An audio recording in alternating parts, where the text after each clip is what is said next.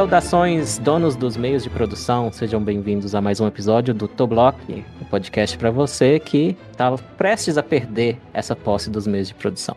E conosco aqui hoje eu tenho o prazer de receber a minha amiga Marise Chons, que vai conversar com a gente sobre anticapitalismo e suas querelas, digamos assim. Tudo bem, Marise? Você pode se apresentar para a gente? Quem você é? O que você faz? Olá, pessoal, tudo bem? Obrigada pelo convite. É, meu nome é Marise Chons, eu sou formada em Sociologia, Ciências Sociais, é, sou professora do IBMEC em Relações Internacionais nas disciplinas de teoria contemporânea, história de relações internacionais. Também sou professora do Mises Academy nas disciplinas de ciência política e também estudo políticas públicas, ciências humanas em geral, teoria política moderna. E hoje a gente vai falar sobre as teses que, no caso, se colocam como críticas ao capitalismo e entender bom, da onde vêm as críticas, por que elas criticam o capitalismo, quais são as reverberações dessas teses hoje no espaço público nas discussões políticas mais contemporâneas. Muito bem. Marise, deixa eu te contar uma fofoca. Há umas três semanas, mais ou menos, a gente fez um programa em vídeo, né? Reagindo a influenciadores de esquerda, falando ah. sobre anticapitalismo e socialismo e coisas assim. E tanto esse vídeo como esse podcast de agora, a ideia disso veio na minha cabeça depois que o Ali me mandou essa imagem. Eu nem sei se foi o Ali que me mandou, sei que estava no Twitter e chegou até mim. Que é uma imagem de uma foto de um panfleto de boas-vindas de um coletivo chamado Rebeldia, Ui, que funciona na UFMG, Universidade Federal de Minas Gerais, e ele começa com o básico, né, falando sobre como foi difícil o ensino remoto e as dificuldades da volta para o presencial e tudo mais. Só que aí chega no momento nesse panfleto que eles falam exatamente o seguinte: Aí depois de parabenizar a pessoa, né, o aluno, o Calouri, porque eles começam falando Calouri, bem-vindo ao FMG, eles falam o seguinte: "Mas nós somos revolucionários. Queremos acabar com o capitalismo. Então, assim, você entra na faculdade, recebe um panfleto dizendo: Nossa, muito bem, parabéns por ter chegado até aqui. E por acaso nós somos contra o capitalismo? Então, tipo, conversas normais que você tem na faculdade. Sim. Aí eles falam o seguinte: Olha só, nós não somos um coletivo que só pensa em educação. Nós somos marxistas, socialistas e revolucionários. Aí, em negrito, queremos utilizar a teoria como arma de intervenção prática na realidade para destruir o capitalismo, né? legal. Mais do que nunca, está escancarada a incapacidade do sistema capitalista de melhorar nossas vidas. A destruição do meio ambiente, as guerras, as pandemias, o adoecimento mental da população, o desemprego generalizado, aumento dos preços de tudo, uma piora total das nossas condições de vida. Ou seja, é, a culpa é, tudo é culpa do capitalismo. A situação, portanto, é essa. Cada vez mais, a pobreza, a fome e a violência aumentam para garantir que meia dúzia de bilionários fiquem cada vez mais ricos. Por isso, qualquer tipo de avanço nos nossos direitos se torna praticamente impossível sem enfrentar diretamente toda a forma como essa sociedade se organiza. E aí eu só consigo imaginar as pessoas acabando entrando na faculdade dizendo: Nossa, incrível, que lindo, parabéns, emocionante, falou tudo. Uau. Arrasou. Aí eu queria te perguntar, Marise, você chega na faculdade, você lê isso, você pensa o quê? É, na verdade, eu cheguei na faculdade e, recebi isso, né? Eu fui pra faculdade de Ciências Sociais em 2009, claro, num, num momento de bastante estabilidade ainda do governo petista, o Lula estava reelegendo a Dilma, pós-crise de 2008, mas ah, no caso ainda de bastante estabilidade do governo petista. Mas, obviamente, a crítica ao capitalismo ela é bastante estável, não só teoricamente, politicamente, como uma agenda política, né? Mas até esteticamente, digamos assim, em alguns cursos de humanas, como no caso é ciências sociais. E assim, ouvindo tu falando, o que, que eu acho interessante, né? Bom, Primeiro que a gente precisa analisar o que é o Marx como um teórico social que está no seu tempo e no seu espaço no século XIX. Não só no século XIX imerso na Revolução Industrial, mas é importante considerar o Marx como alguém que está numa região que seria a Alemanha, mas nem é a Alemanha ainda, né? Um momento histórico importante, paradigmático, que é quando ele escreve o Manifesto Comunista, é a tentativa de revolução uh, em 1848, quando os radicais eles tentam, no caso, fazer uma revolução na Alemanha, só que não é a Alemanha. Está em um certo consenso de que a Alemanha precisa se unificar como um Estado, mas o que, que não é consenso, digamos assim, nas disputas ideológicas internas daquela confederação dos estados alemães. Exatamente o que fazer da Alemanha após a unificação. Então nós temos basicamente três forças. Uma força mais conservadora, que está preocupada em manter certos privilégios, principalmente privilégios em relações de trabalho ainda muito tradicionais, servis. Uma força de liberais moderados, um moderado no sentido aqui é, são bastante influenciados pelas ideias do Adam Smith e de uma perspectiva de tentar fazer com que as instituições ali estabelecidas como o exército elas tenham relações mais essa palavra meritocracia não existe mas eu vou usá-la para que o, o ouvinte compreenda mas que é por exemplo enquanto a ideia de exército era ainda uma ideia muito enraizada numa concepção de tradição, de títulos, de, de qual família você nascia, considerar então a possibilidade de formar um exército a partir de uma outra tipo de concepção, uma concepção meritocrática, uma concepção, digamos, mais moderna, informal, de isonomia. E no caso esses processos de modernização das instituições ali daqueles, digamos, aqueles reinos já está acontecendo desde a dominação de Napoleão naquela região. Claro que essa modernização ela não acontece de maneira igual em todos os lugares, é, mas há processos de industrialização especialmente nos estados do sul, e há, lógico, uma articulação, principalmente de uma classe média, que vai ser, ou ainda uma classe burguesa, mas essa classe burguesa não é uma classe burguesa no sentido é, de uma classe burguesa estabelecida, mas sim uma classe burguesa emergente, que está, no caso, disposta a ver uma Alemanha modernizada, uma Alemanha que estaria se voltando à visão de mundo inglesa naquele contexto, considerando que durante o século XIX, especialmente nos primeiros 50 anos, a disputa, digamos, ideológica da, da Europa, considerando que não existe marxismo ainda consolidado como uma agenda ideológica, é a disputa entre, por exemplo, a visão de mundo inglesa, liberal, do liberalismo político, de um Estado subordinado pela legalidade, pela constitucionalidade, pelo liberalismo econômico, e a visão de mundo austríaca, por exemplo, de do sistema de Metternich, de uma visão de mundo mais conservadora, de uma visão de mundo mais que preza pela ideia de legitimidade das tradições do direito consuetudinário, que vê com muito ceticismo e crítica não só a visão de mundo inglesa, mas também o liberalismo que vem do processo revolucionário da Revolução Francesa, que tenta conter os processos de nacionalismo. Exemplo também desse ápice dessa visão conservadora é a Santa Aliança do começo do século XIX, que tem comunhão a Prússia, a Rússia e a, a Áustria, a Rússia, por exemplo, é considerada naquele momento a polícia da Europa para conter os processos de tentativa de emergência dos, das demandas nacionalistas que vão ficar evidentes no final do século XIX, começo do século XX, que é o que desencadeia a Primeira Guerra Mundial. Então, o Marx quando a gente fala do Marx como um crítico ao capitalismo, muitas vezes há um empobrecimento histórico de onde esse Marx está inserido. Parece que o Marx ele é um cara que está no meio da Inglaterra, olhando para os proletários, para os operários e fazendo uma crítica ao capitalismo. E não o Marx, que está na Europa Oriental, sendo a Europa Oriental exatamente uma Europa que é cética, resistente, crítica a essa visão modernizadora da Europa Ocidental, da Europa do Oeste. Uh, isso já está colocado no século XIX. E no caso, uh, para o futuro da Europa do Leste, para o futuro dessa Europa Oriental, existe um certo dilema das elites ali internas. Modernizar ou não modernizar? No caso da Rússia é ocidentalizar ou não? Uhum. Modernizar ou não? No caso do que vai ser a Alemanha é estabelecer o Estado moderno, soberano, ou não? Ou tentar manter essa dinâmica do status quo do mundo tradicional, das relações tradicionais, das relações de trabalho servil. E a outra concepção aqui importante é que, assim, o que o Marx vislumbra,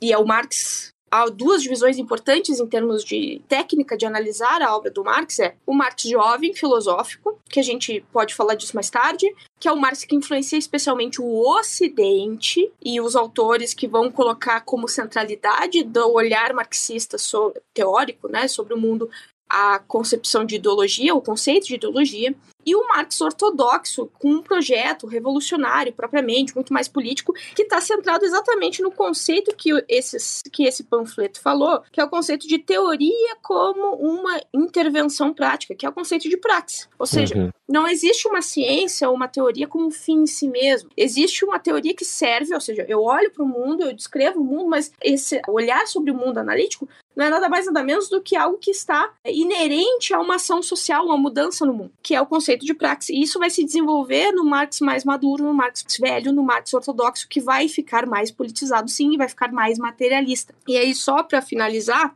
Claro que aqui a gente tem nesse panfleto é, raízes de um marxismo um pouco, não um marxismo, uh, digamos, mais sofisticado, que de uma maneira contraditória, o marxismo mais sofisticado está no jovem Marx e não no velho. E esse jovem Marx, que é dos escritos filosóficos, só vai aparecer na década de 30 e que vai influenciar uma certa agenda humanista de crítica dos neomarxistas ocidentais diante do marxismo do leste, do Estado stalinista. E no caso, ao mesmo tempo, tempo, eles, como estudantes de Universidade Federal aqui no Brasil, que é às margens, a periferia do Ocidente, eles misturam essa visão mais materialista, revolucionária, meio truculenta do marxismo ortodoxo, que faz um certo sentido no século XIX, mas fica um tanto tosco no mundo complexo e pós-moderno que a gente vive, mas unindo, por exemplo, agendas que são agendas totais contemporâneas, como, por exemplo, meio ambiente, como, por exemplo, doença mental. O que ficaria muito difícil, por exemplo, o Marx conseguir colocar na sua teoria extremamente materialista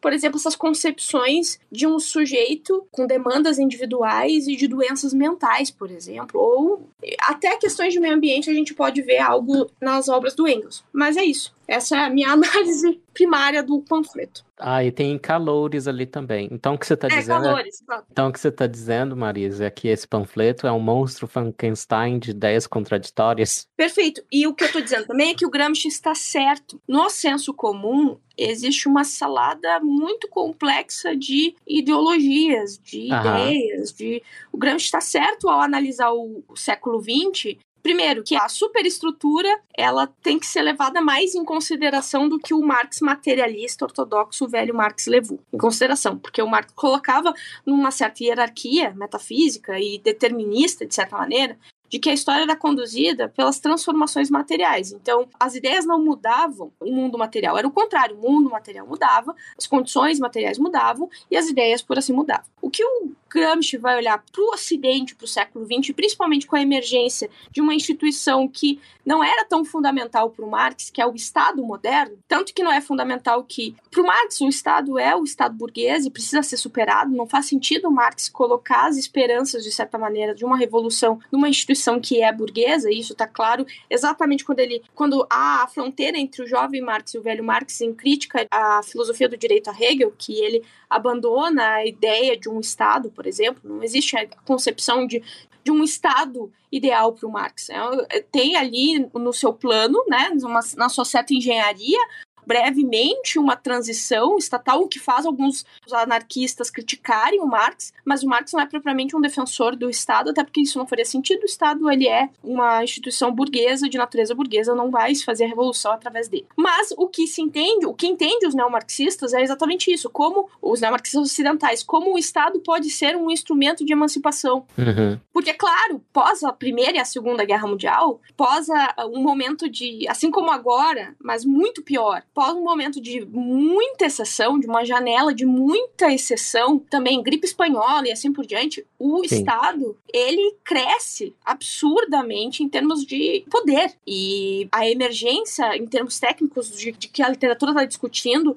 no século XX, é a emergência de um tipo de Estado que é o Estado burocrático. E que tu vai encontrar tanto liberais quanto pessoas mais à esquerda, né, intelectuais mais à esquerda, como por exemplo o Marcuse, como por exemplo o pessoal da Escola de Frankfurt, o Horkheimer, ambos criticando a emergência do Estado burocrático, que é esse Estado que, por meio da informação, domina. Que faz uma coerção por meio da informação, por meio da burocracia. E isso é algo próprio do século XX que o Marx propriamente não viu, até porque não teria como ver ele na condição que ele estava vivendo de uma Europa oriental, que nem mesmo Estado propriamente uh, era organizado por meio disso. Então, é mais ou menos por aí. Isso aí já esclarece muito, digamos assim, por que, que o Marx surgiu aonde surgiu, Uhum. Uh, porque que o Marx é a primeira grande crítica a não só o sistema capitalista, mas ao liberalismo como um todo, ao liberalismo como o status quo que se fundamentou como status quo pós-revolução francesa. E o que, que quer dizer liberalismo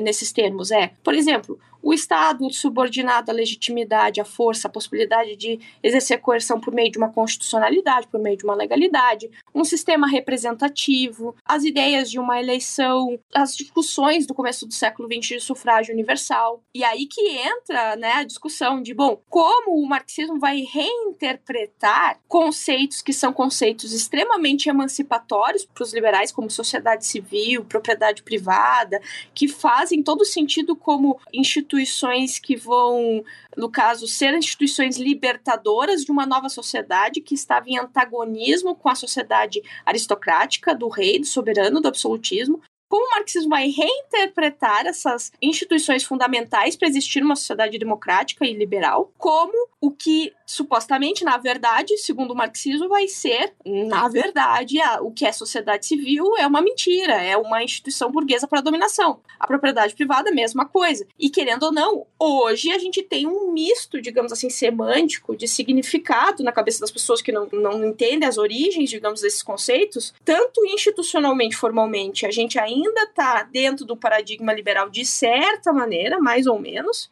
Hum. Né? Como no espaço público, uh, se a gente fala de propriedade privada, basicamente parece que a gente está defendendo privilégios dos bilionários, dos ricos, uhum.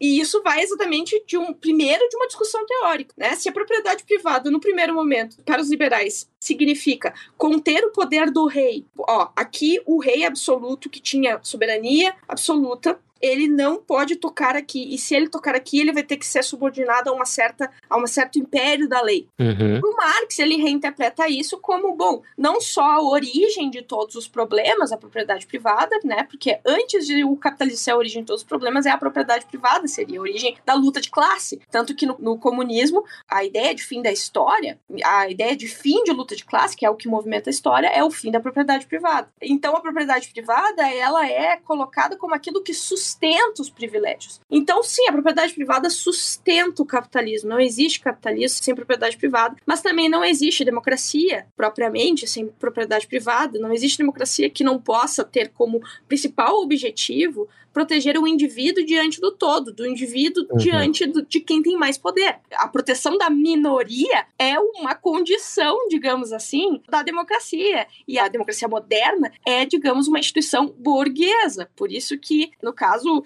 esse pessoal que está aparecendo agora no espaço público, que está Jones Manuel, etc. Eu tava esperando quando é que a Marise vai falar do Jones Manuel, que ela é fã. Eu também. É, exato. Esse pessoal não defende democracia. E, claro, eles vão vir com um certo sofismo, tentando é, manipular as palavras para dizer assim: ah, eu não defendo a democracia burguesa. Mas como uhum. fazer democracia num contexto em que o Estado pode decidir quem morre? Uhum. Claro que é, a gente está falando de constitucionalidade. O Estado ele tem poder hoje de matar. E a gente tem boas críticas mais anarquistas, mais libertárias, sobre o quanto o Estado deve ter concentração de poder. Uhum. Mas o caso que eles estão propondo é que o Estado tenha concentração de poder e que o Estado seja controlado pela ideologia deles, sendo uhum. eles, no caso, que eles capazes de decidir pela vida e pela morte. E, claro, eles estão vindo de uma vertente marxista que não é a vertente humanista, digamos assim, lá do, do Ocidente, que no século XX, diante do Estado stalinista, matando gente, eles começam a fazer a crítica humanista, que é, bom, a revolução não pode ser feita dessa maneira. A revolução precisa ser feita por meio de uma certa persuasão ideológica, uhum. digamos assim, encontram-se outros meios.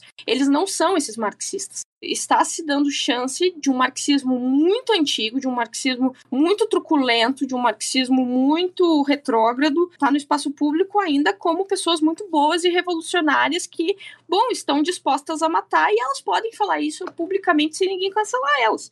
Uhum. Mas é mais ou menos por aí. Antes estava nos bueiros, agora tá, Sim. Tá no mainstream. É esse fenômeno uhum. maravilhoso das redes sociais, a internet, é. tudo que estava nos bueiros emerge. Eu acho até bom, porque aí a gente sabe que existe, qual a força que tem. Mas eu quero voltar um cadinho eu não quero que a gente fique muito nisso, mas você estava falando do contexto em que o Marx emergiu, do jeito que você falou, pareceu para mim que é aquela velha tensão entre oligarcas e aristocratas, com os nouveaux riches, né, os novos ricos, que são esses tais os burgueses. A gente pensa em nomes como Rockefeller nos Estados Unidos e tal, embora ele seja um pouco posterior. Essa tensão no Reino Unido, ela foi resolvida, né, com vitória dos liberais, desses nouveaux riches. Então, e gerou um modelo para o mundo, basicamente. E aí na Alemanha estava essa tensão, essa mesma tensão entre oligarcas aristocratas ligados ao modo antigo de viver, de organizar a sociedade. E aí, no contexto do Marx, com ideias diferentes de unificação da Alemanha, tinha a proposta liberal, né? Mas também tinha as outras propostas. É isso? Eu interpretei corretamente? Perfeitamente. E claro que aqui na Alemanha a gente tem um cara chamado Bismarck. Que aí que tá, o que, que os conservadores compreenderam? Que eles não conseguiriam fazer a unificação sem apoio popular. Então há uma certa coalizão, digamos assim, no primeiro momento, entre Bismarck, tentando uh, fazer com que a nobreza conseguisse ficar convergente em torno do nome do Guilherme I, que é o primeiro Kaiser, primeiro rei da Alemanha como Estado.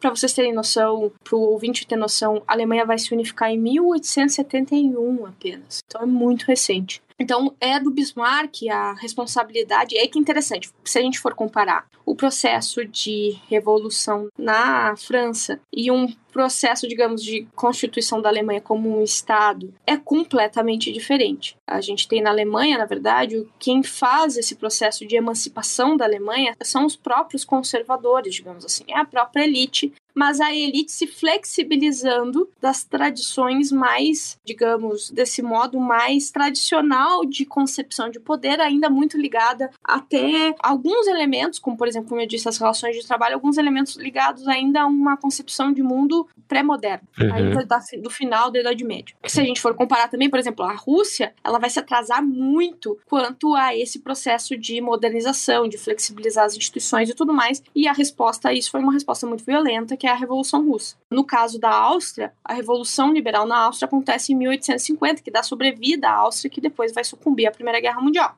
No caso lá do, dos alemães, claro que depois o Bismarck no poder, aí tem algumas acusações, inclusive num livro muito bom do Mises, que é Estado, Nação e Economia, que ele vai escrever logo após a dissolução do Império Austro-Húngaro, que é onde ele vivia, e após a Primeira Guerra Mundial, em que ele vai dizer que, no caso, o Bismarck ele foi responsável por conter muito os processos de modernização e de capitalismo dentro da Alemanha para, obviamente, concentrar poder, para conseguir manter o poder conservador da própria Alemanha como ela estava acomodada, acostumada, né? Então, uhum. esse, essa tensão entre modernização, sendo o capitalismo a força modernizadora, está acontecendo na Alemanha. E no caso, no caso o Mises, ele vai alegar que muitas vezes o Bismarck ele abre, vamos dizer, chance e possibilidade para um certo socialismo sindicalista, social-democracia sindicalista crescer na Alemanha em detrimento desse liberalismo ocidental. Claro que isso tudo é muito turvo, tendo em vista que, ao mesmo tempo, o Bismarck,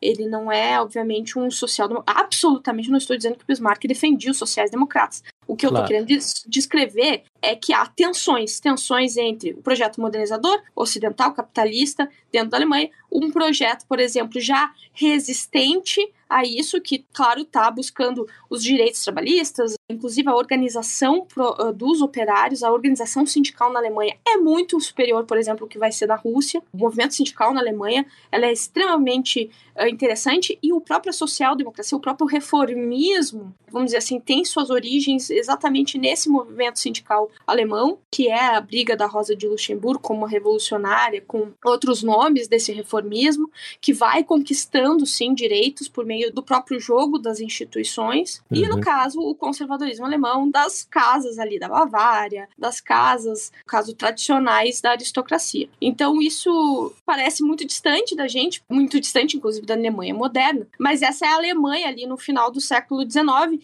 e claro, tem que se entender que também, uh, vamos dizer, uma coisa é a história da Inglaterra se modernizando e sendo pioneira nessa modernização e constituição do capitalismo. Outra coisa são os países que vão fazer o capitalismo tardio e vão, obviamente, dentro do seu espaço político, ter emergência de críticas a esse capitalismo, né, uhum. diante esse capitalismo tardio, de pessoas que não estão interessadas nesse projeto de modernização. E é daí que surge, obviamente, as críticas ao capitalismo que nós temos, e não só as críticas, mas as próprias experiências, no caso, anticapitalistas que a gente teve, como, por exemplo, a própria Revolução Russa. Certo. E para a gente sair um pouco do histórico e mais para o universal, porque, assim, deve ter algum elemento mais universal de apelo a essas ideias, porque, afinal de contas, a gente não está mais nesse contexto da Alemanha no fim do século XIX e ainda continua tendo os Jones Manuel da vida pregando essas coisas. Então, eu quero também que você comente um pouco a diferença entre capitalismo e,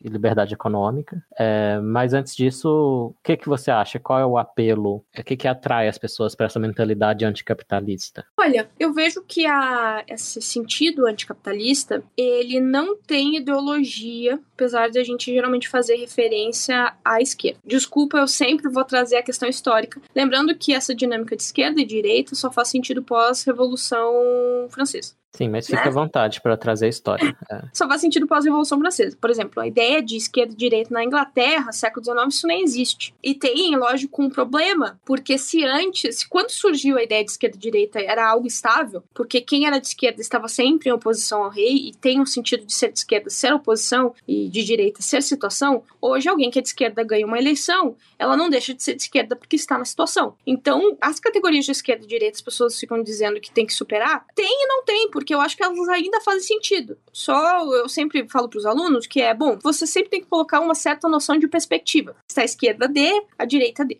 Então, sim, a esquerda em geral é um espectro, né? Ela pode ser extremamente anticapitalista e pode chegar até ser reformista e conformada com o capitalismo. São as sociais-democracias modernas. Conforma uhum. com o capitalismo, mas busca, de certa maneira, através das instituições do Estado, normatizar esse capitalismo. Ou seja, tem uma ideia de capitalismo de Estado e não um capitalismo de mercado. E aí, já respondendo a tua pergunta, é importante entender que o capitalismo ele depende de uma liberdade econômica, mas capitalismo, ou ainda preciso distinguir que existem tipos de capitalismo e nem todo capitalismo é livre mercado. Existe o capitalismo de livre mercado, que parte do pressuposto de que existe uma certa condição natural dos mercados, naturalmente, porque existe uma certa racionalidade própria dos sujeitos que estão no mercado, de naturalmente se regularem. E existe, por exemplo, o modelo, existe o modelo de capitalismo de Estado, que é emergente do século XX, que entende o seguinte, que essa capacidade, por exemplo, do próprio capitalismo de conseguir suprir principalmente a demanda do pleno emprego, há um certo ceticismo quanto a isso. E aí a, cabe, no caso, traz aqui uma, uma agenda política do Estado como regulador, interventor, mediador, de certa maneira, das relações econômicas, e isso cabe muito num contexto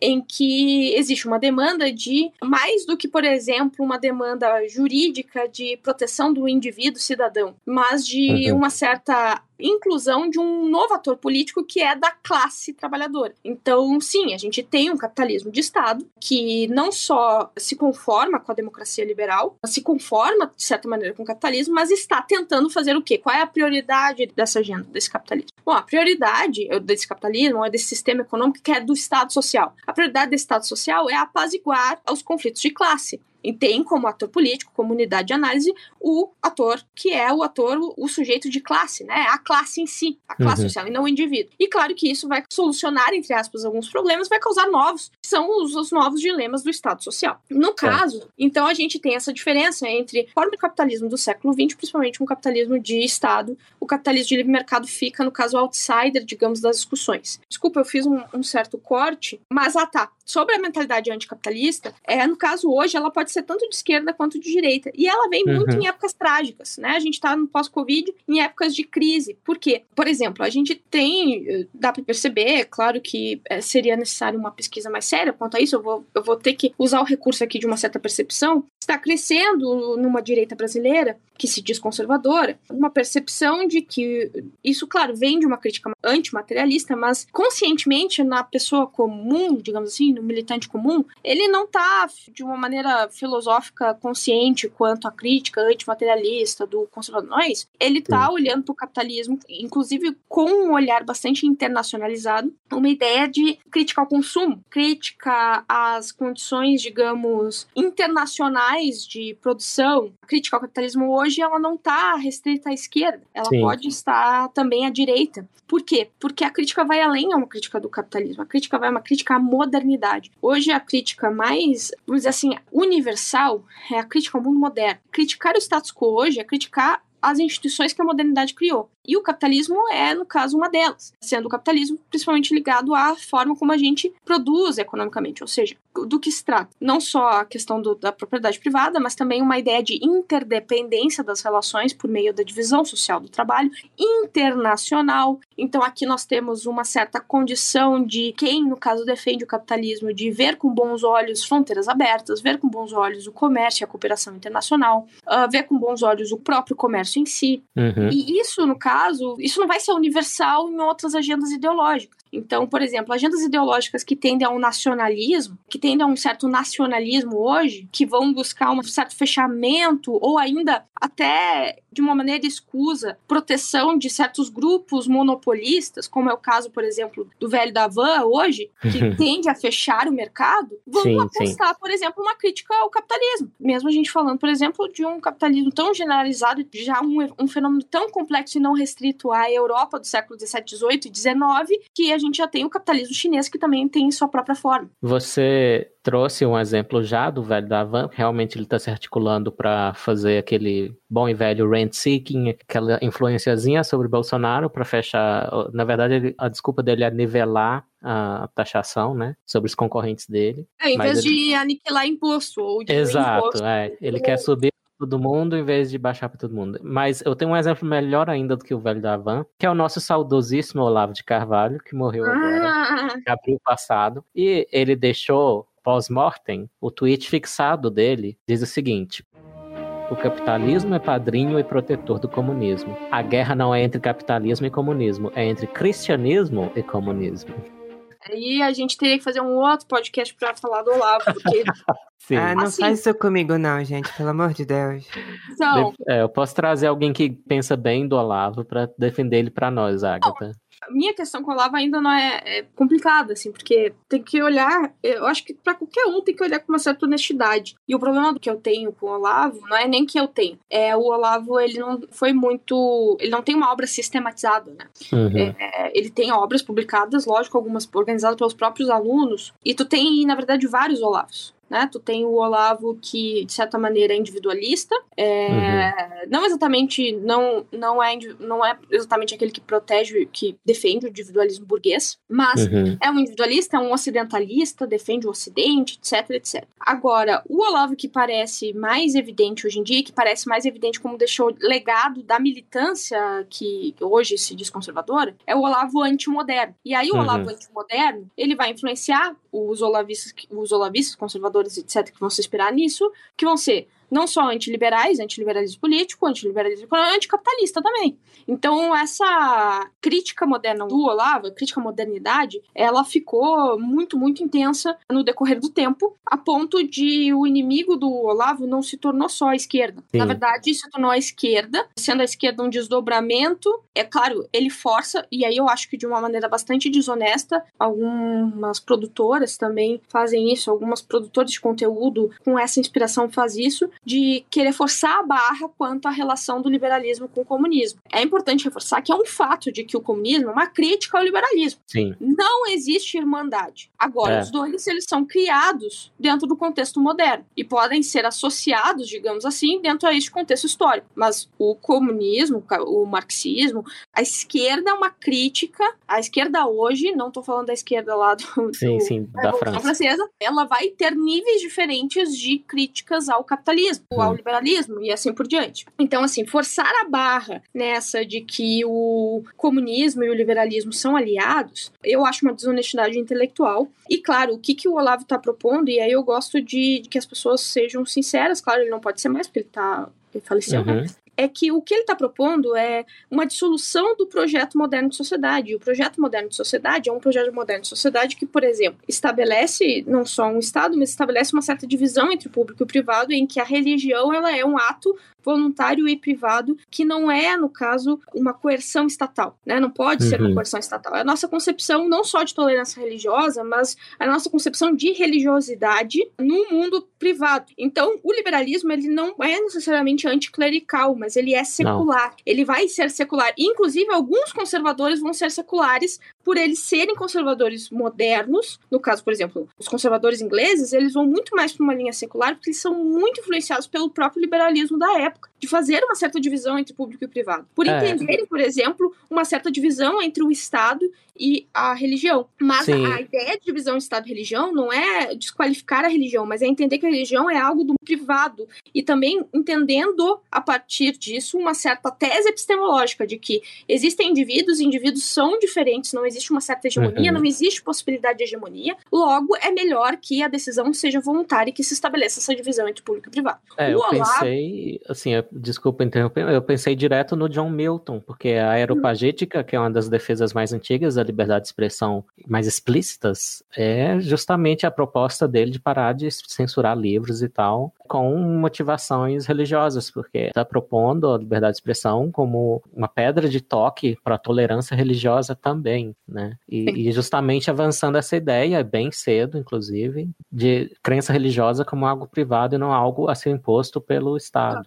É, e isso é extremamente liberal. Então, assim, às vezes as pessoas olham um certo deputado que é religioso e falam assim, ele é conservador. Se ele for um deputado que entende que a decisão de religião dele é uma decisão privada, ele quer ser livre para ser luterano, mas ele não uhum. quer que tu seja luterano. Na verdade, há um princípio de hegemonia naquele progressista, por exemplo, que fica incomodado que a pessoa seja luterana, católica ou o que for, que fica incomodado com a religião, que é um certo liberalismo anticlerical contemporâneo que é muito ruim, que é muito ruim, inclusive, para o próprio desenho institucional liberal clássico que a gente se propõe. Agora, existe sim uma certa concepção hegemônica neste tipo de conservadorismo que não tem a ver com um certo conservadorismo mais individualista e que sim tem origem inglesa, que é esse tipo de conservadorismo que entende assim, o espaço público, ele não existe divisão entre espaço público e privado, mas o espaço, no caso né, o espaço da política precisa ser teocrático, né? É, o uhum. que o uhum. Olavo está propondo é o fim de uma modernidade e uma retomada, de certa maneira. Não é nenhuma retomada à Idade Média, mas ele começa, lógico, em termos intelectuais, a uma justa reinterpretação da Idade Média, porque existe sim uma injusta interpretação da Idade Média, existe. das trevas.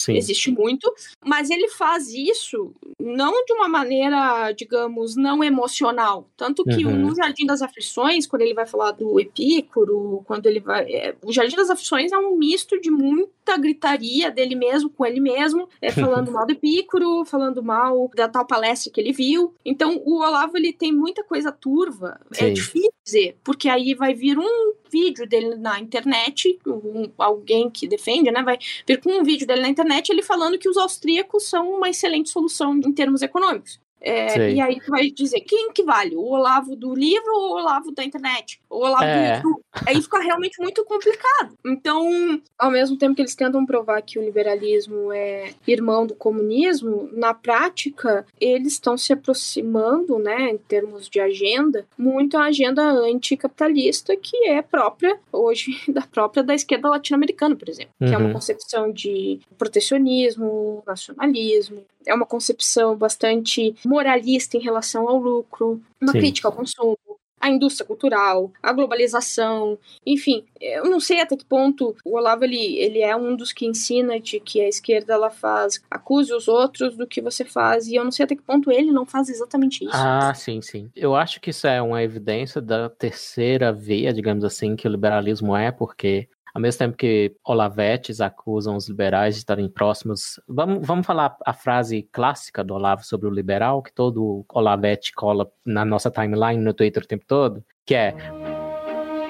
Por trás de todo liberal há um cu aberto implorando por uma pica comunista. Olavo de Carvalho. Bem, é. aí, é, e do outro lado tem o pessoal associando os liberais aos fascistas. E, e as duas coisas nasceram com críticas ao liberalismo, né? Não, e é interessantíssimo, porque, por exemplo, tem um vídeo do Brasil Paralelo que eles estão dizendo exatamente isso: que liberalismo, fascismo e comunismo são irmãos e não antagonistas. Primeiro, hum. é, o nazismo, propriamente, ele nasce de raízes românticas e por isso anti-iluministas. É, a tese deles é duas, né? Primeiro que todos são raízes do iluminismo. Aqui já ferra porque, bom, o fascismo e o nazismo, eles têm em si uma crítica anti-iluminista. Sim. Segundo, sim, tá certo, sim, de que o marxismo se sente herdeiro da Revolução Francesa. Só que assim, herdeiro em que sentido? Para perpetuar o liberalismo? Não, herdeiro no sentido de identificar uma história material que ali naquele momento os burgueses superaram a classe dominante, que era a classe aristocrática. Uhum. E que agora, no momento do Marx, era dos operários superarem a classe dominante, que era a classe burguesa. Então é herdeiro no sentido de fazer um. E a própria Revolução Russa, sim, se considerava herdeira da Revolução Francesa, mas absolutamente não herdeira do liberalismo, mas herdeira como herdeira dessa história material de revolução. Então, assim, é de uma desonestidade intelectual enorme tu dizer que, bom, existe alguma correlação não crítica entre um comunista e um, um liberal. É, e a outra questão aqui é que a tese do tal vídeo do Brasil Paralelo é que existe uma certa concepção de Estado, de educação estatal em ambos, em, nos três, na verdade. Então, assim, quer dizer então que o, no Platão também tem uma concepção de educação estatal. Então, assim, uhum. É, não faz absolutamente nenhum sentido sustentar isso eu acho que assim, tu pode, tu pode ser crítico ao liberalismo como tantos já foram. Sim. Mas tu, tu tem que fazer isso baseado na verdade. O Roger Scruton apresenta uma crítica interessante ao liberalismo, que eu não sei se é original dele, que ele diz que o liberalismo é como ter o cavalo e ele não diz para onde você deve ir ou pode ir. Sim, deve... É, isso o Ocidente como um todo, mas principalmente o capitalismo, depende de um certo desenho institucional aberto bastante, porque os papéis em sociedade são papéis que não são determinados a priori. Então, assim, uhum. tu tem uma ideia de indivíduo, radicalmente de indivíduo, que pode ascender, que no caso tem que se construir como sujeito, e não faz sentido tu ter instituições que estejam fechadas a ponto de dizer, olha, tu é filho de sapateiro, tu vai ser sapateiro. Então, tu tem que ter instituições abertas, exatamente para as gerações poderem transformar essas instituições. Uhum. Porque para um conservador, isso é muito desconfortável.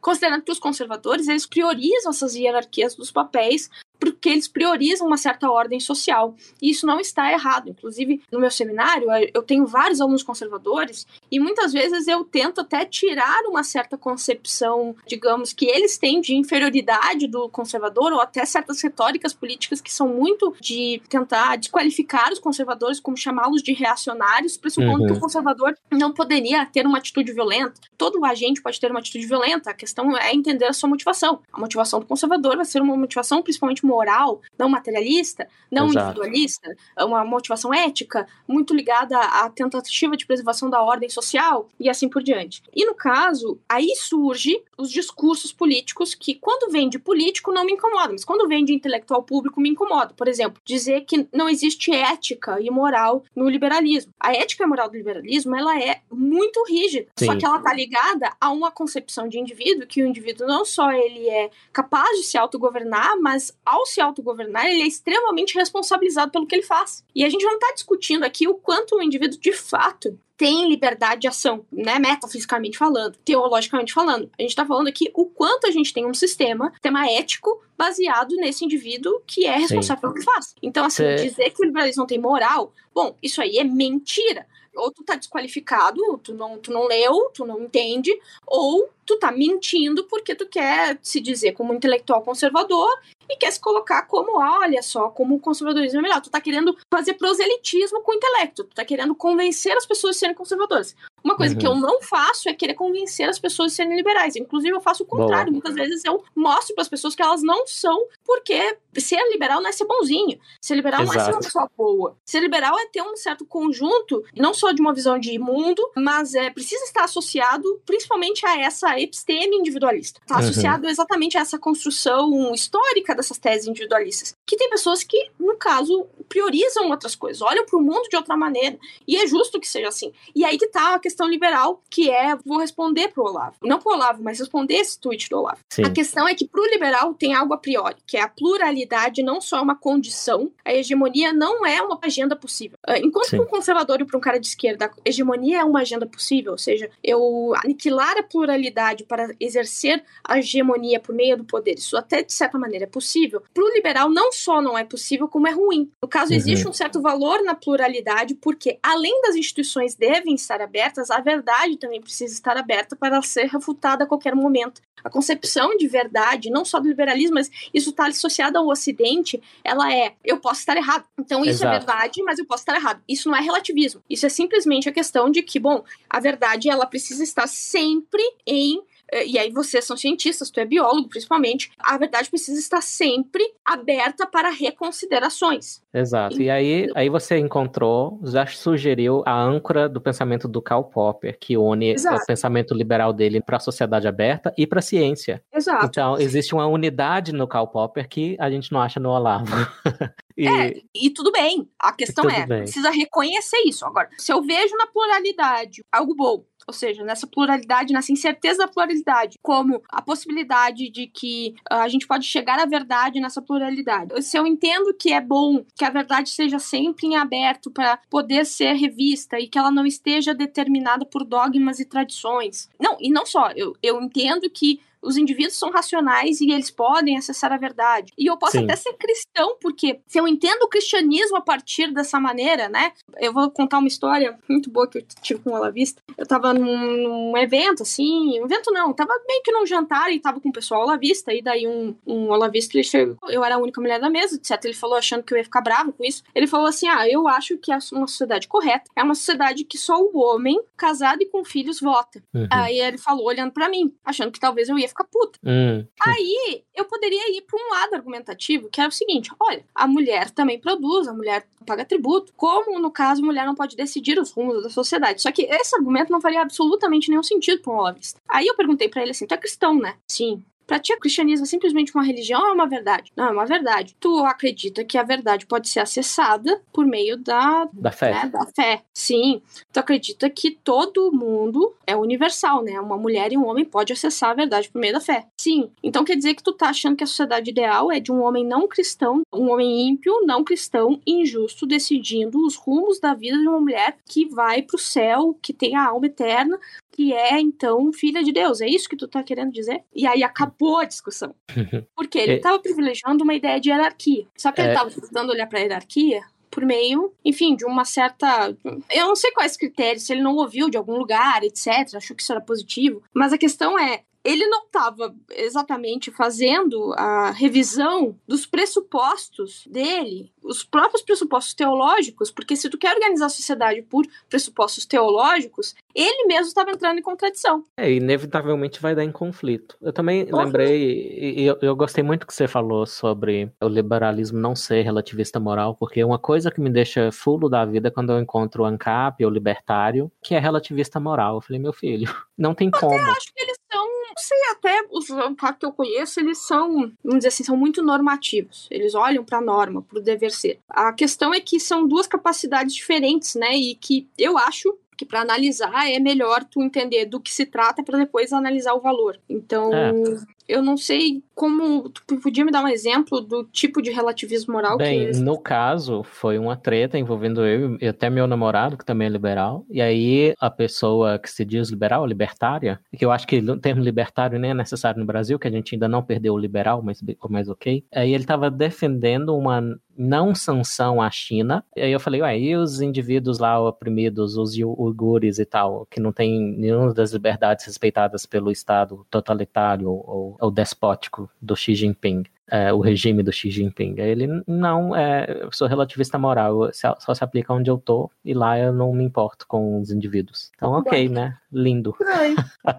Estranho. Os é. ANCAP que eu conheço, eles até, porque, por exemplo, se a gente for olhar para a tese ANCAP, a tese liberal clássica, ela é por meio de uma ideia de contrato. Então, tu funda a civilização por meio do contrato, por meio do Estado. Uhum. Assim, o liberal, eu, que eu sempre digo, Estado moderno, Estado soberano, Estado clássico, uh, moderno, né? Existem outras formas de Estado pré-moderno modernas, mas o Estado moderno é a questão dos liberais. Então, por mais uhum. que a uhum. gente tenha uma agenda hoje dos liberais que tenha uma certa tentativa de conter o Estado, a expansão do Estado, e isso é próprio dos liberais de hoje, o Estado ela é uma responsabilidade liberal. O Estado quem fez são os liberais. E no caso, os liberais clássicos, eles entendem que sim, existe uma coerção, mas existe uma certa necessidade de coerção, por mais que eles tenham uma concepção de vida bastante humanista, digamos assim. Sim. Agora, os libertários, digamos, eles vão ir para uma certa crítica bastante ferrenha e com uma visão ética bastante, digamos, rígida quanto ao quanto essa coerção não tem justificativa. Ou seja, não tem justificativa dessa ideia de que, bom, se a gente não fazer isso, se a gente não estabelecer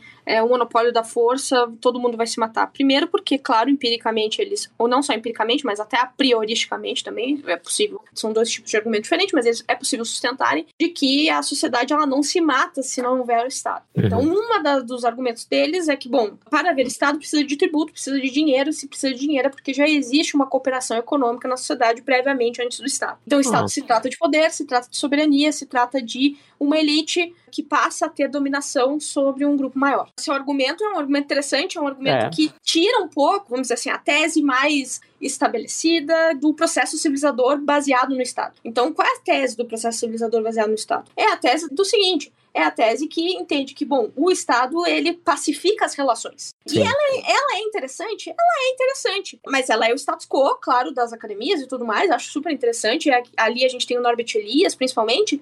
Mas o Norbert Elias, ele também já traz uma outra concepção de que, bom, por mais que pacifique as relações do interior do Estado, querendo ou não, os Estados nacionais, da maneira como se organizou, principalmente da soberania e do território, aumentou muito as guerras internacionais por conta disso. É uhum. É claro que também um dos fatores que aumenta as guerras internacionais é a própria condição de industrialização bélica, né? De como as guerras elas se tornaram muito mais destrutivas. É difícil, é, eu vejo que o, pra gente se sentir pisando em terra firme no mundo pós-moderno de hoje, das redes sociais, onde todo mundo se comunica e fala por meio de ideias abstratas, a melhor forma é entender, uh, primeiro, o que, que o outro está falando. Né, o que, que ele quer dizer, e segundo, a origem das próprias ideias propriamente, e se existe uma certa distorção do que o outro está falando com as ideias em si.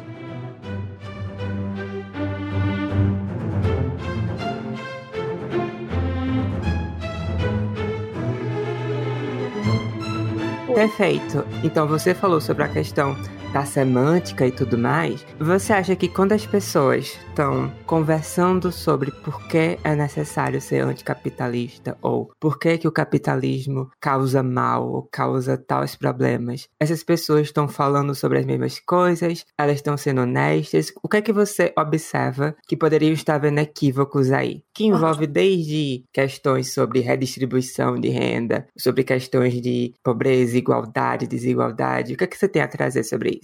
Olha, eu não quero psicologizar a questão, né? Poderia se psicologizar, fazer uma psicologia de boteco e dizer que, bom, existem pessoas que estão olhando para sua vida, vendo o quanto é difícil viver, o quanto é difícil, quanto, claro, a ética liberal que tem como contexto material o capitalismo coloca assim, coloca muito peso na ética individual e tem gente que não quer isso e isso exige um certo processo de maturidade, de, de ser adulto, de entender que mamãe e papai nem sempre vai te sustentar sustentar, o Estado não vai te sustentar, o mundo não te deve nada, é tu que se sustenta e ponto, né? E tu deve buscar isso, e sim, é. para algumas pessoas isso é uma espécie de, de exploração, uma espécie de, de sufocamento, uma espécie de ditadura, uma espécie de desconforto, de imposição, e para outras isso é simplesmente a realidade, e elas vão, enfim, buscar a sua vida por meio do seu trabalho, da busca das condições materiais de existência, e é engraçado porque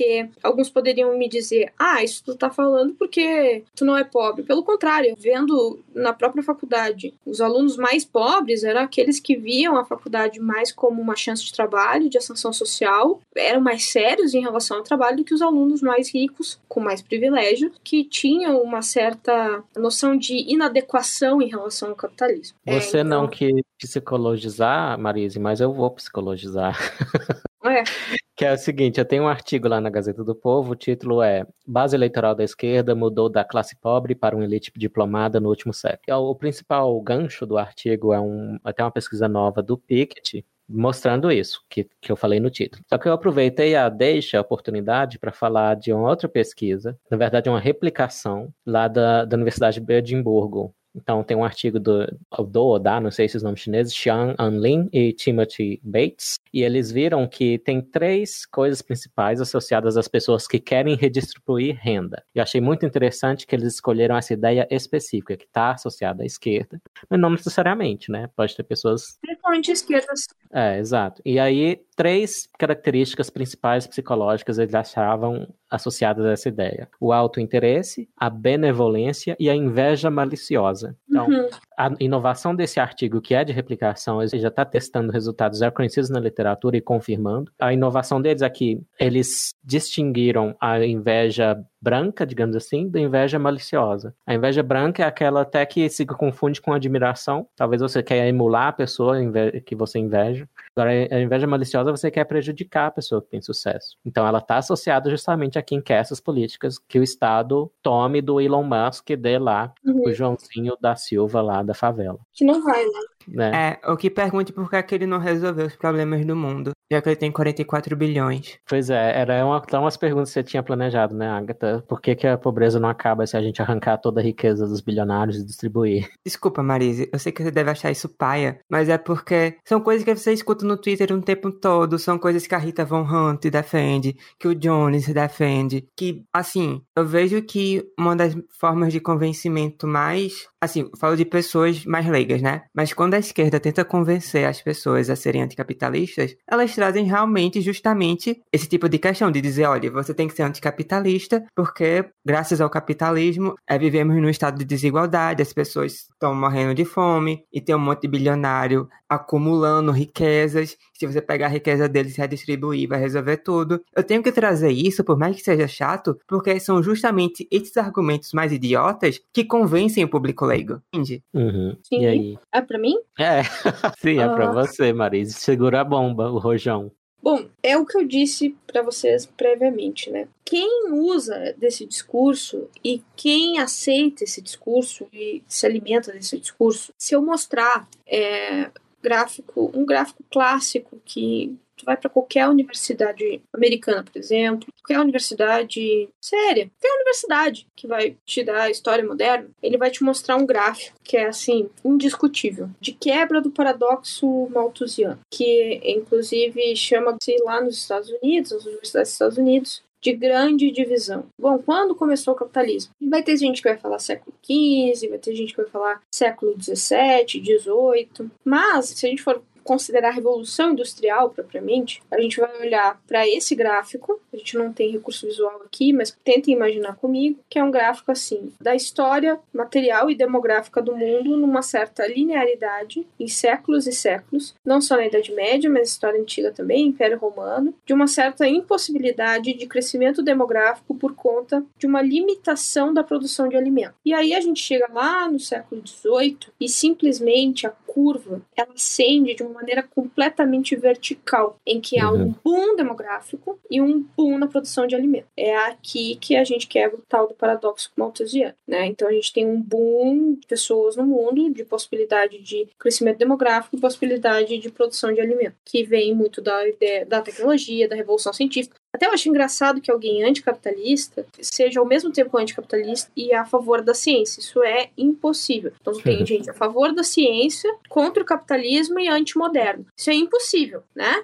É um pacote um tanto fechado porque está dentro do mesmo projeto epistemológico, o projeto de que, bom, existe um indivíduo capaz de, de ter razão, capaz de conhecer a verdade e que a verdade tem um certo lastro material, enfim, beleza. E que existe uma verdade, uma certa independência do mundo material, da realidade, independente da mente do sujeito. E é aqui que eu vou chegar. Tu chega para um cara desses e mostra esse gráfico, olha só, olha só como cresceu a produção de alimento, olha só como mesmo alguém pobre tem uma vida, né, com condições materiais melhores por exemplo, alguém hoje de classe média baixa tem uma vida melhor, talvez, do que um rei lá no uhum. passado no caso, todo o processo de higienização, de revolução sanitária do século XIX, a criação da penicilina, enfim, a tecnologia tem um certo paradoxo da consequência, alguns heideggerianos diriam isso, porque tanto é capaz de muita destruição, mas também que aí vai, vai vir a agenda ambiental, vai vir um ambientalista me dizer isso, mas uh, também trouxe grande possibilidade de vacinas, de remédios, de bem-estar,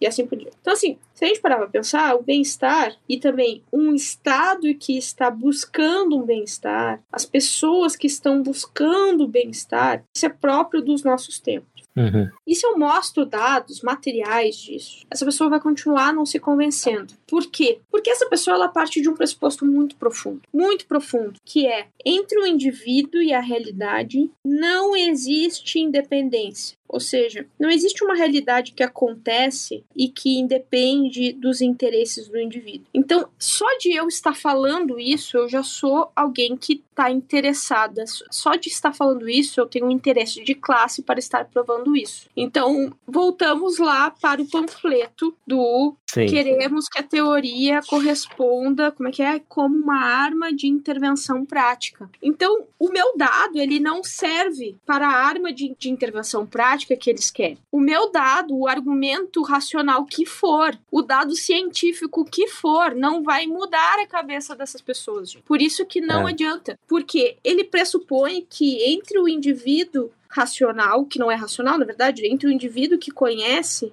existe uma interdependência entre ele e a realidade e uma certa condição de interesse, de o conhecimento ele é produzido numa certa condição social de existência e por isso o conhecimento sempre reflete ao interesse, o, o interesse sempre vai refletir um certo sistema de poder. Então, eu falar isso é porque eu sou supostamente alguém interessada que o poder da burguesia se perpetue. Então não Uhum. adianta eu mostrar esses dados. Essa redução a interesses ocultos, escusos, e que são os verdadeiros interesses, não aqueles que você verbaliza, expressa, Exato. pensa a respeito, isso é algo que o marxismo tem em comum com o pós-modernismo, que tem em comum com o Olavo de Carvalho. Os três adoram essa noção de reduzir as explicações a interesses ocultos e escusos e a alternativa que eu sugiro para quem quiser olhar é que existem os interesses, mas eles convivem com os interesses mais nobres. As motivações mais ocultas, egoístas, elas convivem em paralelo com as motivações mais intelectuais, publicáveis, tuitáveis. Isso está dentro das mesmas cabeças, inclusive do mesmo indivíduo. Então, é muita ganância epistemológica você tentar re reduzir, por exemplo, o que a Marisa está falando, apresentar as evidências de que a ascensão do liberalismo está correlacionada uma riqueza. Quando até para explicar para o ouvinte que não tiver entendido, o que, que é o paradoxo malthusiano? O Malthus antes do Darwin, propôs que a produção de alimentos aumentava uma taxa aritmética, uma, uma curvazinha, enquanto a população aumentava exponencialmente, aquela curva que vai subindo. E esse gráfico que a Marise fez alusão aqui, ele é um exponencial de produção de riqueza de alimentos, de, de tudo que você imaginar, inclusive de sobrevivência das crianças, porque na Roma Antiga, 50% das crianças morriam, e mu muito relacionado com a ascensão dos livres mercados e da propagação das ideias liberais, isso é inegável. Aí quando eu apresento isso, Marisa, para falar da minha experiência, aí o pessoal fala, não, é tudo da China. Aí eu tiro a China da... porque você faz lá no World in Data, aquele site de Oxford com todos esses dados, aí se dá para você tirar a China e mostrar que o padrão continua o mesmo, né? Uhum. E mais o meu favorito desses gráficos, Marisa, é um que mostra com mais antecedência ainda volta a renascença e a curva é do PIB per capita, produto interno Uhum. bruto por cabeça das pessoas que vivem em determinado país. Ele dá um pico, um primeiro picozinho em toda a história onde foi possível mensurar. O primeiro picozinho de PIB per capita é na Renascença Uhum. Né? E a gente não acha isso uma grande surpresa. Mas os, para voltar, que a gente já está assim, aludindo de novo à esquerda, mas para voltar à direita anticapitalista, dá para ver a influência do, do olavismo, do Olavo de Carvalho, você citou o Brasil Paralelo, inclusive eu dei entrevista para eles, um documentário sobre a beleza, o fim da beleza. Eles acabaram não usando a minha entrevista porque ela era bem focada em atratividade de facial e de corpos, mas a abordagem biológica e eu acho que não interessou a mensagem geral. Mas enfim, aí lá eles sugerem talvez de uma forma sutil, que a renascença é o começo da decadência. Sim, a modernidade. E mentem, e é, esse, esse documentário é, é, chega a me doer fisicamente.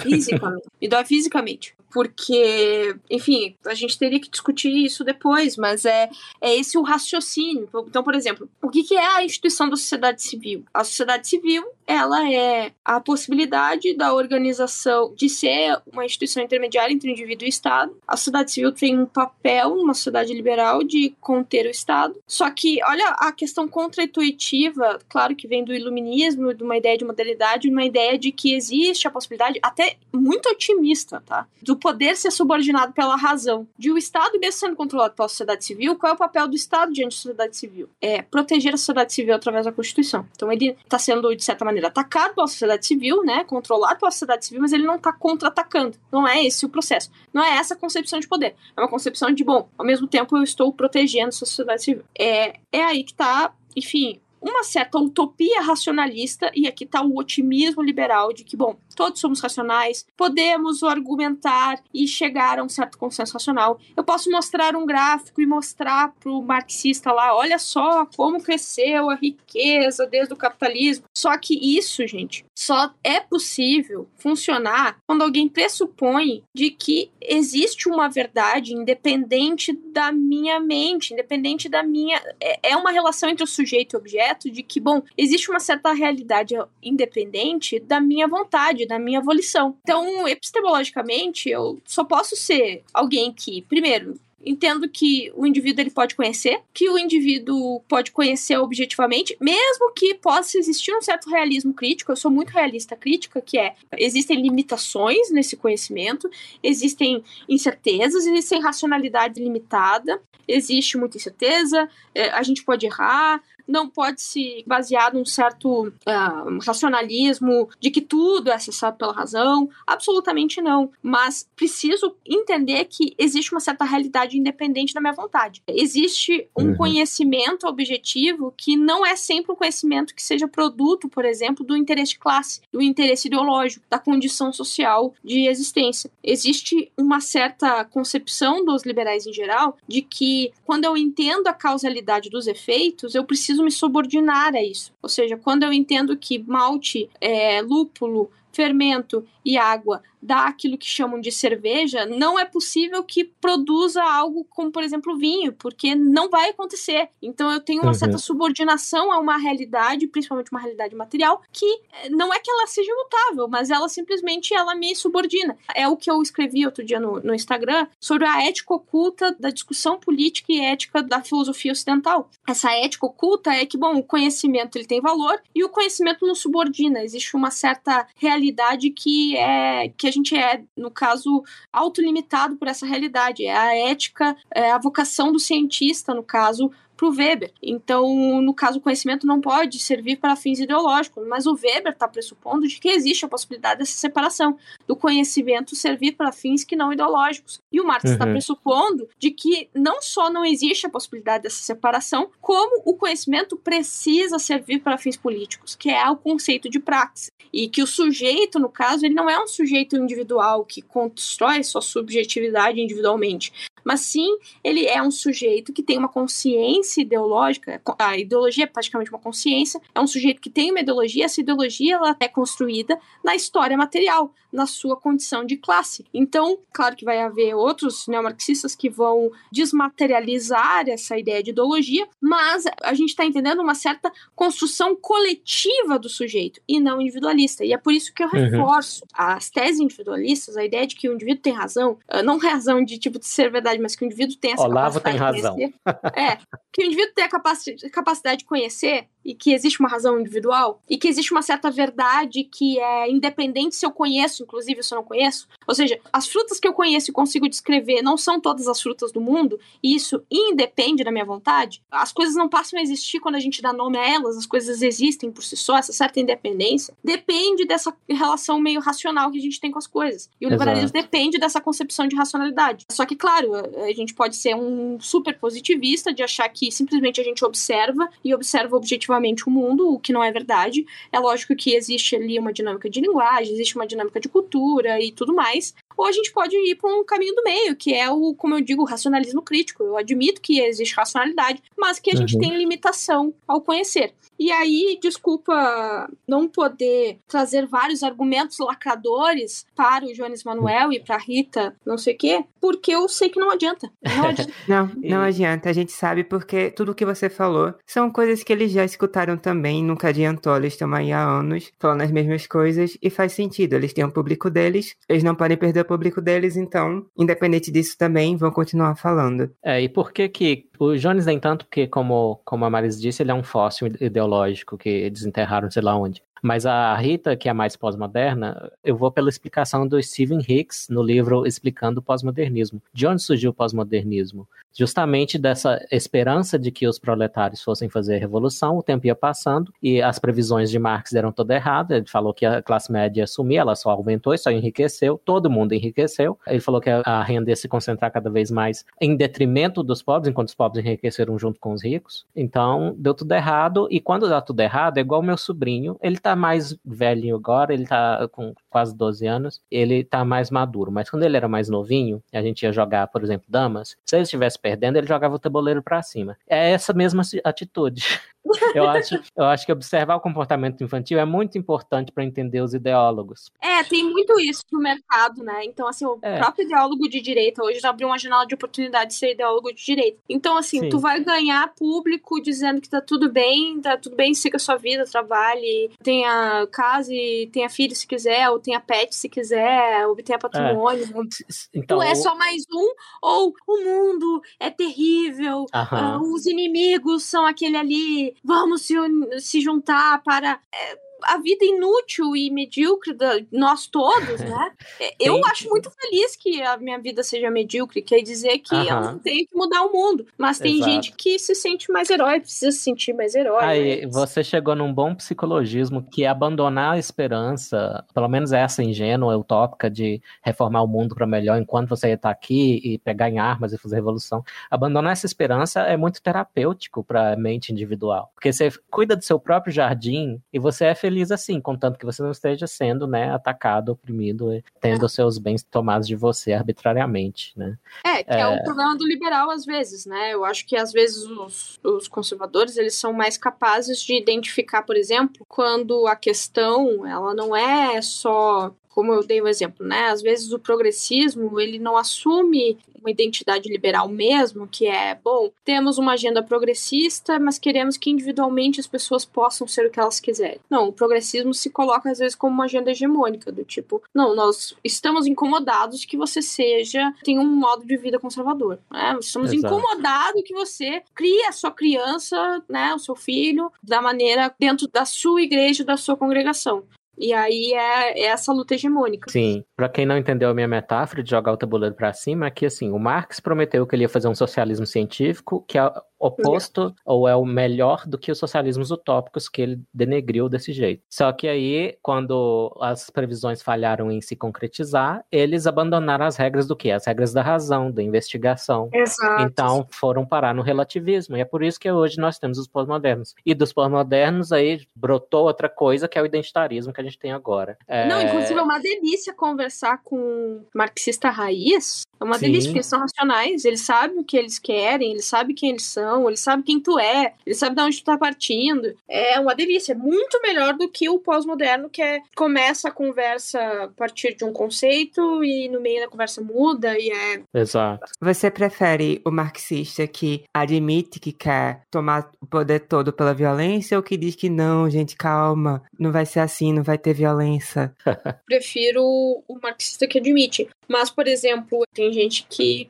Eu vou, eu vou usar a primeira gíria, eu acho que eu não usei gíria. Tem muito bode com sociais-democratas. Eu até acho que os sociais-democratas podem ter espaço na democracia sem acabar com ela. Eles atrapalham porque eles expandem muito o Estado e há um esgotamento, inclusive material, do Estado proporcionar uhum. bem-estar por meio dessas demandas por direitos, que na verdade significa custo, né? Custo, burocracia, complexidade. Mas principalmente olhando para o Brasil, seria interessante a consolidação de uma agenda social-democrata verdadeiramente social-democrata. Que os esquerdistas da América Latina não ficassem sendo social-democrata quando convém para parecer, parecer moderado, que era o que algumas pessoas diziam, né? O PT, na verdade, social-democrata. Que o pessoal que alguns estão querendo forçar o liberalismo numa ideia de intervenção estatal, de abandonando as teses individualistas, que as pessoas elas possam assumir de fato uma representatividade na sociedade de social-democracia. Seria interessante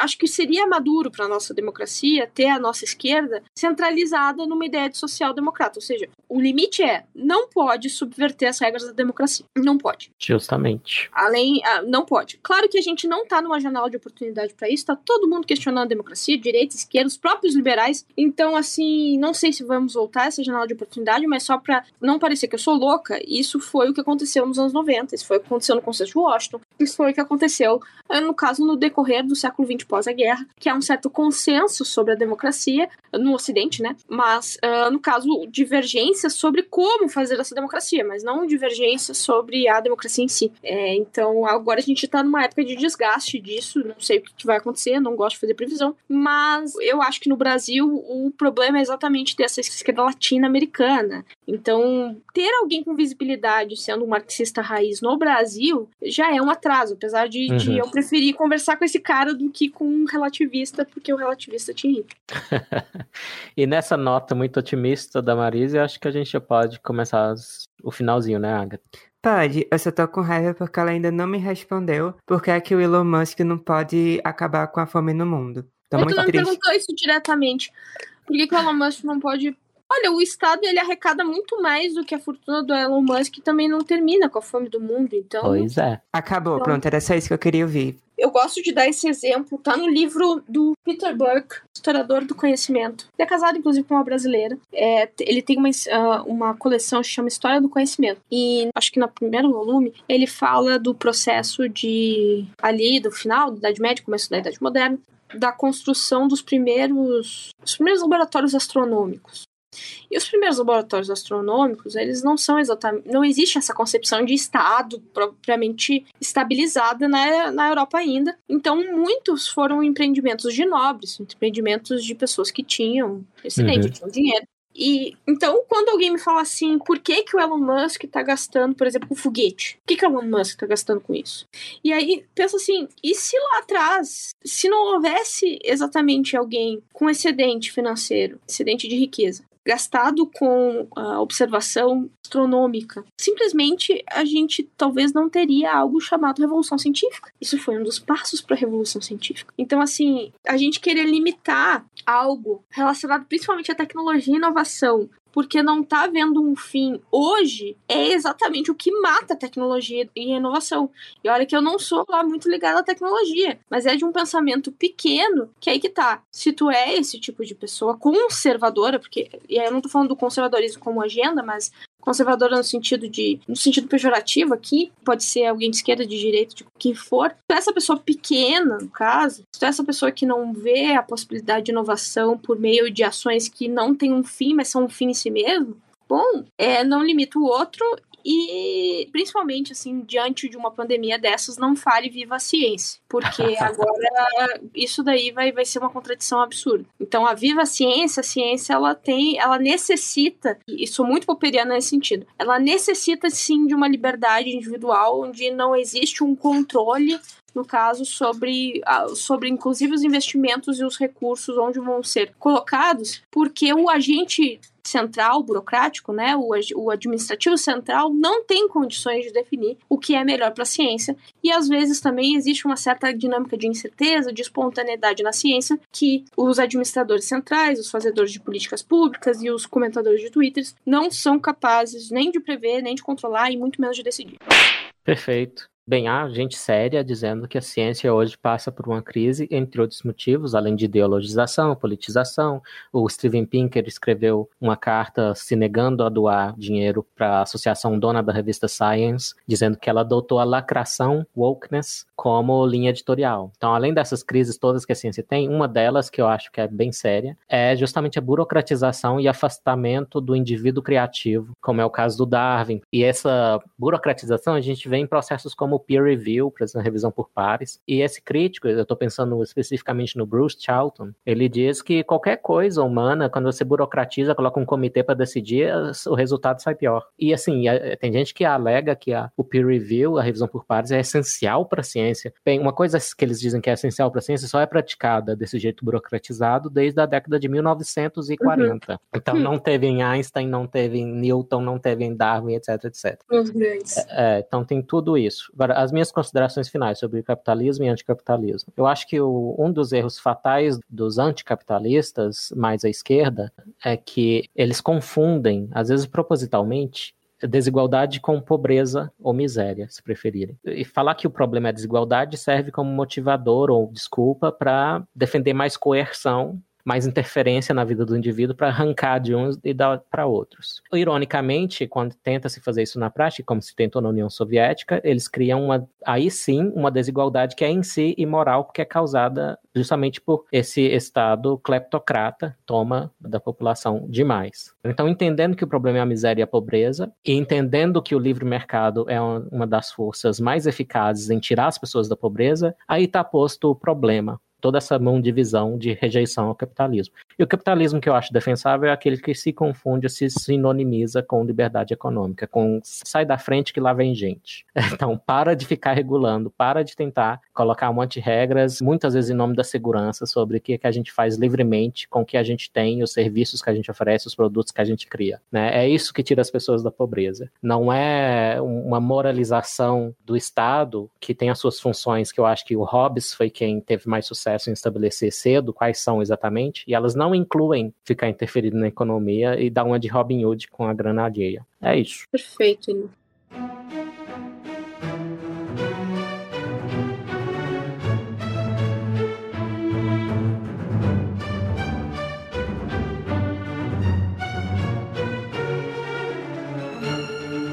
E você, Marise?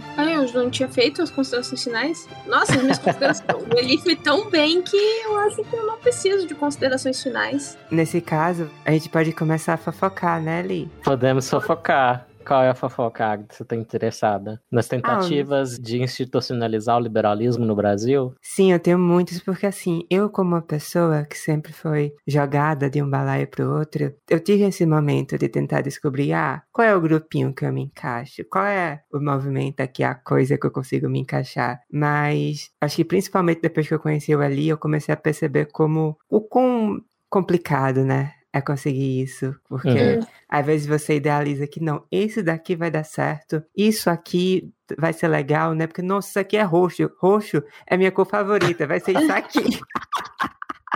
Então, eu não, eu não, sei, queria saber de vocês, o que é que vocês acham? Acho que ah, acham que dá realmente para você ter aqui no Brasil esse tipo de grupinho que combine. É, eu falar. e a Marise nos conhecemos numa tentativa de institucionalização que é o Livres, né, Marise? Uhum. E qual o problema do Livres? Eu acho bom existir o Livres, não me entenda mal. É, eu prefiro que exista o Livres do que os vários DCEs stalinistas maoístas que já passaram por esse país. Porém, eu acho que ele se baseou num erro inicial, que ironicamente esse erro ele foi tratado por uma economista trans. E eu disse isso no Twitter recentemente, que eu acho muito engraçado quando a Folha de São Paulo, por exemplo, tem uma equipe super simpática ao progressismo e as loucuras que o progressismo está trazendo, como o identitarismo, quando ela traz a Deirdre McCloskey, que é essa economista, para falar de liberdade. E ela critica o Bolsonaro, com razão. Só que aí chega na parte que é essa que o Livres, qual é o, digamos, o lema deles? Liberal por inteiro. Na época, né, historicamente, quando ele se formou lá em 2017, a tentativa era de se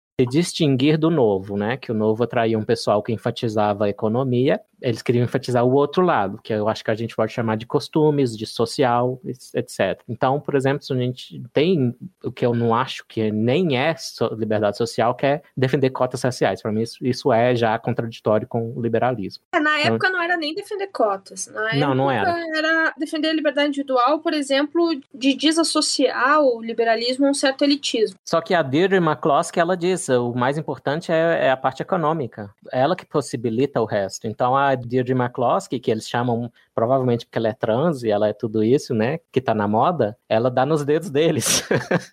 ela diz, não, a economia é o principal. E ela tem muita razão, porque se você pensar em questões sociais com respeito à sexualidade, por exemplo, em Singapura, em Singapura tem quase nada de direito reconhecido para os LGBT, mas não é o pior dos países para LGBT, não. Se brincar é melhor que o nosso. Por quê? É um país que foi às custas de um déspota esclarecido, né? Mas ele tem muita liberdade econômica e enriqueceu desse jeito. E lá, então, os indivíduos vivem sua vida, gays ou não gays, então não há um problema, inclusive, não está sendo, que esses direitos não estejam lá no papel, no tão amado papel que os brasileiros adoram tanto, né? Então, por esse tipo de coisa, eu acho que a mensagem do Livres é profundamente defeituosa, manca, e quando eu fiz o trabalho de mostrar que as estatísticas usadas no Brasil há 20 anos de mortes por homofobia eram falsas, tomei chá de cadeira e tal e tal. Então, eu tenho questões pessoais, mas eu acho que tem a questão intelectual e eu acho que atrai muitos, muitas pessoas que, se fossem um pouquinho mais honestas consigo mesmo,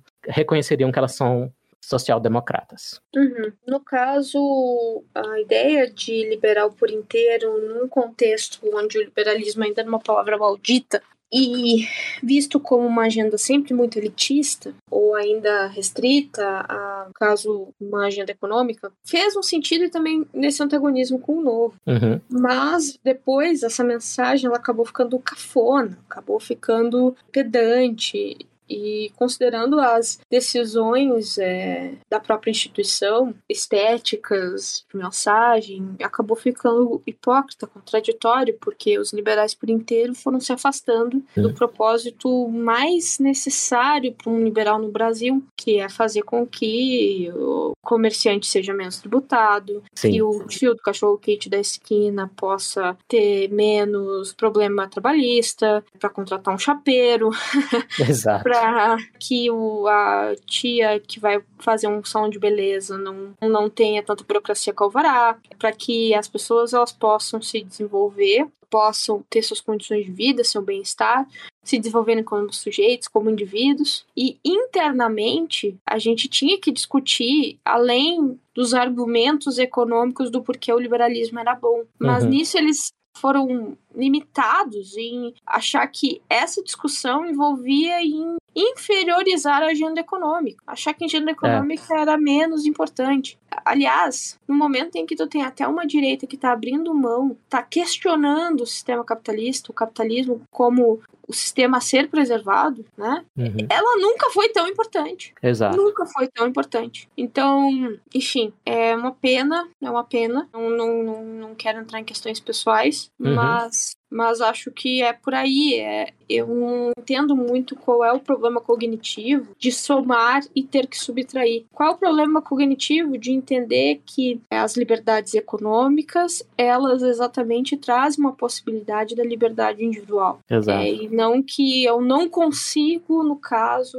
eu tenho um tempo escasso e limitado para conseguir defender um, então por isso eu vou defender um e não vou defender outro. Não Uhum. existe possibilidade de um indivíduo ele ser, enfim, ele não tá dentro de um país onde ele possa ter facilidade de arranjar um emprego, Uhum. estudar e, e ter patrimônio e etc, etc. E até mesmo uma sociedade que vai moralizar o lucro é uma sociedade que a elite está, na verdade, controlando a possibilidade de produção de riqueza. Então, se existe a intenção mesmo de ser mais social, de ser ligado mais aos pobres, o pobre, digo com conhecimento de causa, o pobre ele quer aceder, o pobre ele quer segurança financeira, o Exato. pobre não quer blá blá blá. Ele não quer direito no papel. Ele quer direito de fato, direito de abrir seu negócio, direito de ter um emprego, direito de fazer suas coisas e autonomia. E claro que para alguém que nunca precisou correr atrás, e isso não tô falando do Livres, mas talvez para os fazedores de políticas públicas, que às vezes sim, aí vou usar Uhum. um argumento que eu geralmente não uso, mas vou ter que usar. Ah, às vezes pessoas que estão muito fora do que é a realidade de quem realmente privilegia a questão material, não entende que isso é prioridade. Então, Uhum.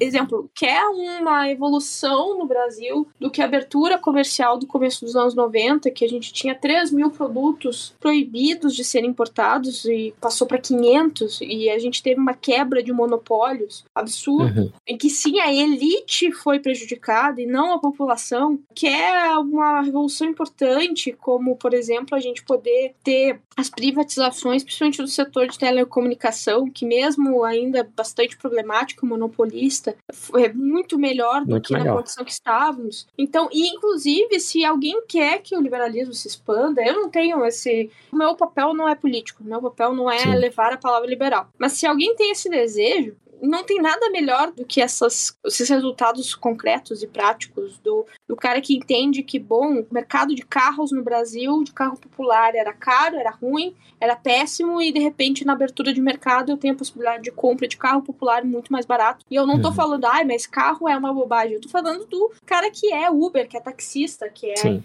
Classe média baixa. Eu não tô falando de Uhum. gente rica. Gente rica vai pra Miami fazer a vacina antes de todo mundo. Gente Uhum. rica dá um jeito. Gente rica vai, mesmo com dólar a 5, 6 reais, vai, vai viajar. Enfim. A estabilidade macroeconômica, a liberdade econômica, a estabilidade macroeconômica, o bom ambiente macroeconômico é o mínimo. Se a gente Sim. tem um mínimo, a gente pensa no resto. Isso Perfeito. tinha que estar claro para qualquer um que tem agenda liberal. Se não tá claro por livres, se pelo menos eles não deixam claro, ou se isso é para alguns e não é para outros, bom, aí, aí eu não sei. Ótimo, aí você fez mais, você fez duas considerações finais e ficaram as duas muito boas. Só uma última coisa, antes que a Agatha fique desesperada com o volume de coisa para editar. Eu sou otimista. No meu tempo de vida, eu vi de nenhuma bancada liberal a alguma bancada liberal no Congresso. Eu vi de liberal xingamento, pior que filho da puta, liberal, ah, eu quero que me chamem de liberal, mas eu sou social-democrata, mas eu quero que me chamem de liberal. Eu vejo muitos avanços, É. então eu sou muito otimista. Eu vejo na minha família, minha irmã tá querendo empreender com fazenda,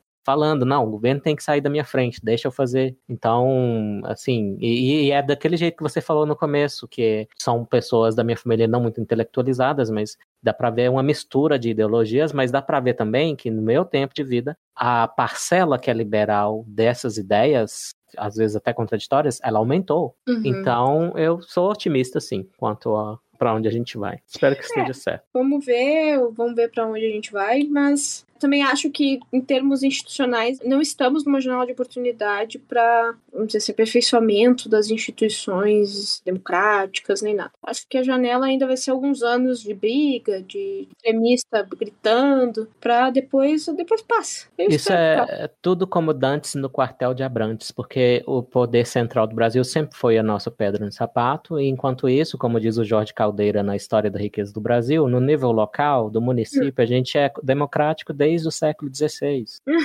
Então, o problema sempre esteve no Rio e agora em Brasília, né? Então, Exato. Exatamente, perfeito. ah, Pois bem. fecha. Vou fechar assim. A minha conclusão final é que eu concordo com tudo que vocês falaram. E se alguém que escuta isso discorda, tem a liberdade para discordar. Não se preocupem, eu sou a favor da liberdade de você estar errado. Beijos! Obrigado, Marise, pela presença. um Mas prazer. obrigado, pessoal, pelo convite.